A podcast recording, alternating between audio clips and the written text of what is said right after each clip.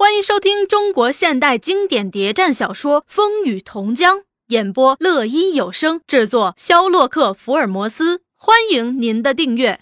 第八十八集，张县方面枪声已响，一支从中央苏区突围出来的工农红军，在国民党反动派兵力调动部署未定，来个神出鬼没的奔袭，攻进张县县城，消灭了当地国民党军。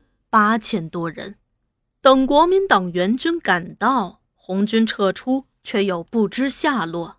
一时次州大为震动，分传撤出张县的红军已流窜到次州地界。大林送来一封急信，有要事，请老黄同志速来一商。老黄接信一想，许久没和大林见面了，也该去走趟，便从潭头绕道进城。他一进次州大城，满街人都在传，要杀人啦！人心惶惶，店铺也只开半边门。保安司令部的巡逻队此往彼来甚为频繁。老黄到余杭找到小林，小林把他带到二楼住所，话未出口，泪水直流。日升、天宝同志他们完了，牺牲了。什么时候？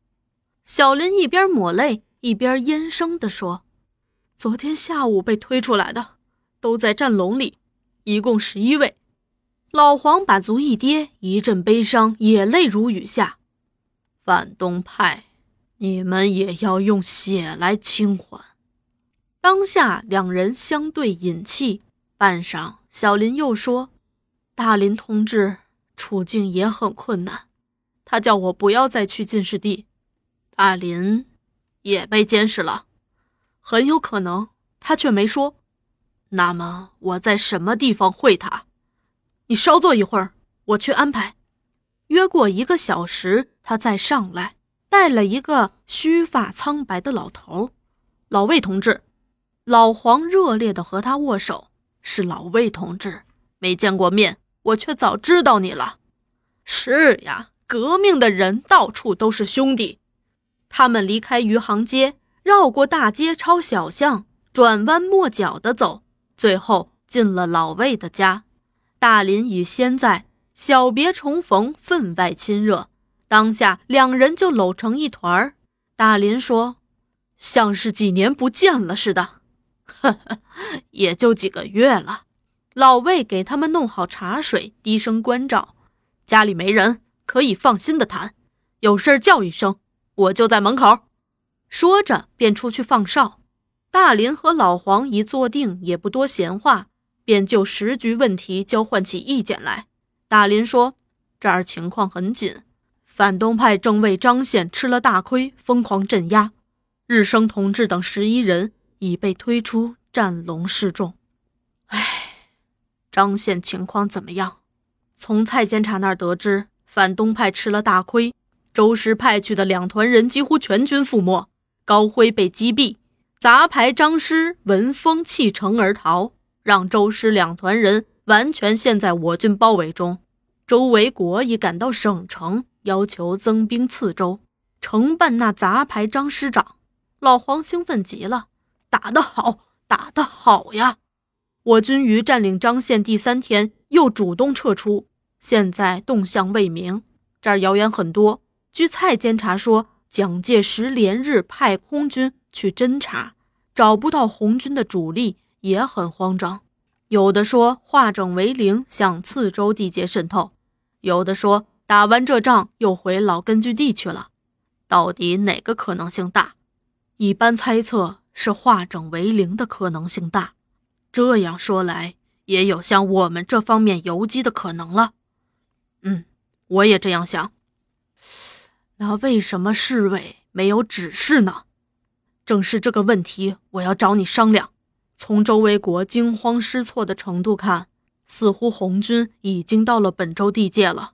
从他挑选了这个时候来杀人看，你怎么看？他在这个时候杀人的意图，又似是要显示他的力量，镇压群众。我看不矛盾，正因为乱，才需要镇压群众。如果这个分析不错的话，我们的对策又是什么呢？让他更乱。唉，那十一位同志的家属，自从他们的亲人被捕以后，还未见过一次面。他们坚决要求在他们牺牲前相见一面。他们要举行路祭，这可能有些风险，但我们也很难阻止了。我看也可以借这个机会给反动派一点小小打击，也要给革命壮壮声势啊！我们的同志可以牺牲流血，但是党没有被消灭。没有失败，党还活在人们的心中，党还要领导斗争。从当前的斗争形势看，有此需要，受难的家属也有这个要求。因此，虽有些风险，但还得斗一斗。老黄批准了那个小小的行动计划，不过他说，不能付出更多代价。我们已经遭受了不少损失了，不能再受打击了。大林站起来，理理衣服就要回去。老黄也想反弹头。分手时，老黄忽然想起小林说的一番话：“大林呐，你现在处境如何？”“哼，有点小小感冒，不要紧，必要时吃上两片阿司匹林就好了。不能粗心大意。大林同志，一有风吹草动就下乡吧。没事儿，出不了事儿的，放心吧。”匆匆的走了。大林一走，老黄也想离开。临到城门口时，满街的人都在奔跑。他心知有意，连忙躲进骑楼下，拉住路人：“出了什么事儿了？”那人喘息未定：“关上城门了，保安司令部又在抓人了，怕是又要拉夫了。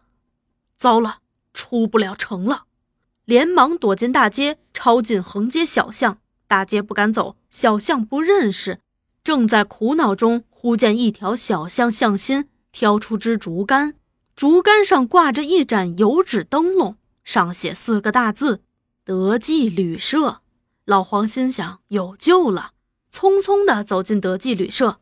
那老板娘正要上门，一见是老黄，悲喜交加地说：“哟，老黄呀，是你，赶快进来，又抓人了。”一手就把他拉进去，匆匆地关上了大门。两人在账房内坐定。老板娘问：“怎么样？一去就不见来，得意了吧？现在做什么大事呢？看你身上穿的，面色红闪闪的，一定是得意了。哼，发财谈不上，只是帮亲戚跑跑腿，做点小买卖，生活倒还安定，这就好了。”这年头能求个生活安定就很不错了。外头闹哄哄的，又出什么事儿了？谁知道呢？听说张县在打仗，大成也像要打仗似的，又杀人，又是戒严拉人，闹得鸡犬不宁，也弄不清到底出了什么事儿。总之，宁为太平狗，不做乱离人啊！老黄现在住哪儿呢？就住在为民镇。这不是刚刚来了笔买卖，就说戒严了，趁早就在我这儿住下，走不成了。